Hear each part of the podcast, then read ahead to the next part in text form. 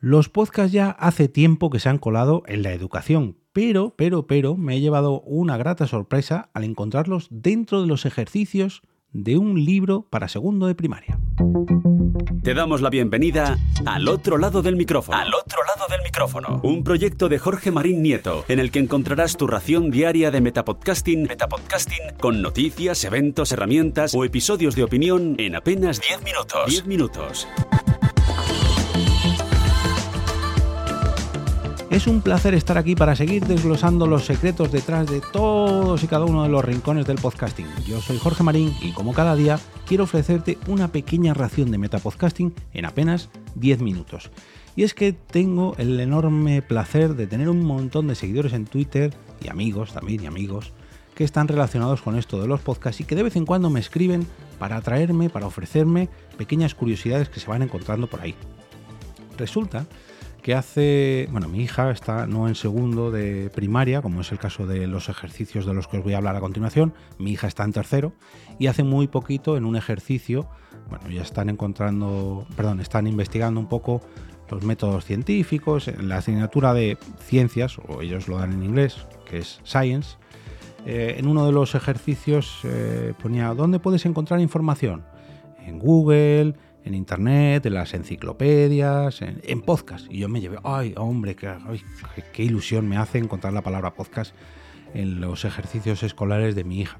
Pero era simplemente una pequeña mención. Nada, ¿dónde puedes encontrar información? Bueno, pues en internet, en los libros, en enciclopedias, en podcast. Bien, oye, me hace ilusión, pero tampoco era nada del otro mundo. No es la primera vez que lo veo en los libros de, de primaria, secundaria, en los libros de educación, vaya, pero sí que un ejercicio un poquito más detallado, un poquito incluso ya no centrado en el podcasting, sino en el metapodcasting, es el que me ha hecho llegar el compañero Carlos Cámara, porque su hijo de segundo de educación primaria tiene un ejercicio sobre eh, los propios podcasts. A ver si puedo ampliar un poquito la imagen para verlo mejor, porque voy a leeros eh, los tres bloques de este ejercicio, porque tienen que eh, detallar lo que es un podcast. Y, bueno, eh, dice, investiga qué es un podcast y tacha las oraciones falsas.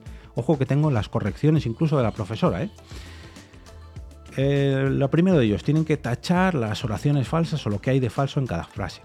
Un podcast se ve en una pantalla y ha tachado el se ve.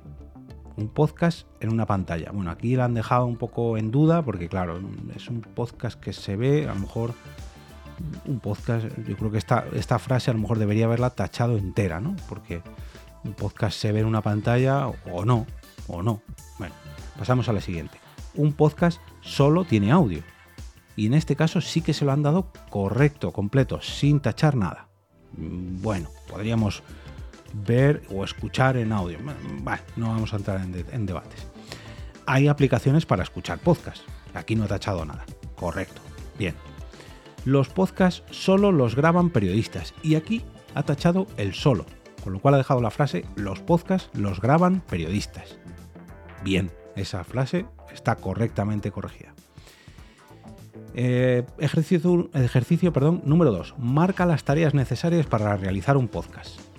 Escuchar un podcast. Bien, se lo ha corregido. Tener un dispositivo para grabar vídeo. En este caso no lo ha marcado. Bien, Elaborar un guion, si lo ha marcado, bien. Elegir las fotos que voy a utilizar, y aquí no lo ha marcado, pero se lo han dado como bien, como correcto. Bueno, hay fotos, bueno, no es necesario, bueno, es conveniente, ¿no? Aunque sea para la portada, una imagen, una foto, bien, vale. Decidir si voy a entrevistar a alguien, check. Y se lo han dado como correcto. Bien, me gusta. Contrastar la información que voy a contar, también, marcada. También, correcta. Muy, pero que muy bien. Escribe, eh, escribe sobre qué has decidido hablar en tu podcast y por qué. Bueno, aquí no os voy a leer la respuesta que ha puesto el hijo de Carlos Cámara, porque sea, es un poquito más a título personal, pero les han dado tres líneas para, bueno, para que describan un poquito sobre su idea del podcast que van a grabar, en este caso un solo episodio, y por qué han elegido la temática de ese podcast.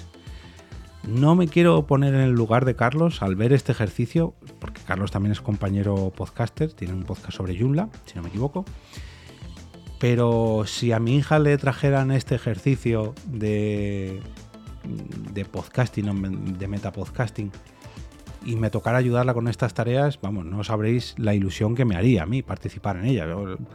Yo, creo que le diría, espérate que me voy a hacer una fotocopia y relleno yo la mía porque quiero que tu profesor también me la corrija.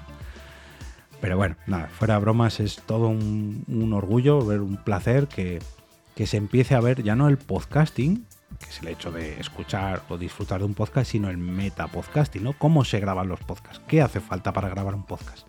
¿Es necesario un micrófono, una cámara de vídeo, un guion, fotos, entrevistas, etcétera, etcétera, etcétera?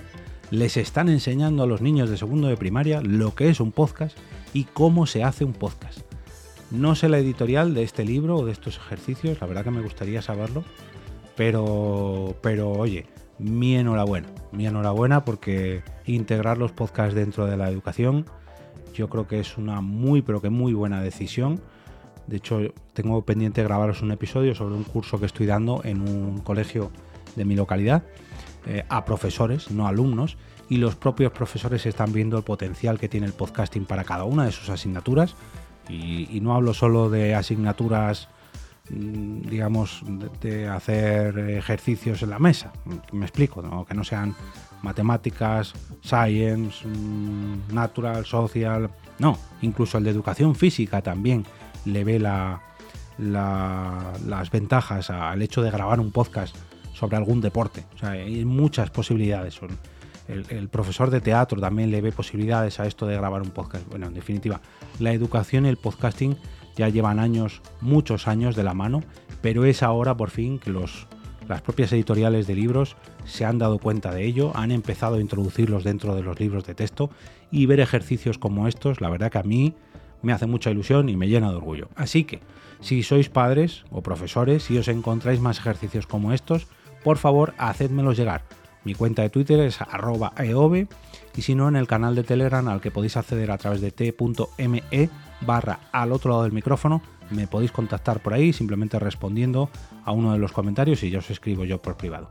Muchas gracias Carlos por este chivatazo, muchas gracias por la imagen y la pondré también para que lo veáis. Le voy a pedir permiso, eso sí, eh, para que la veáis en el grupo de Telegram al que os acabo de hacer referencia.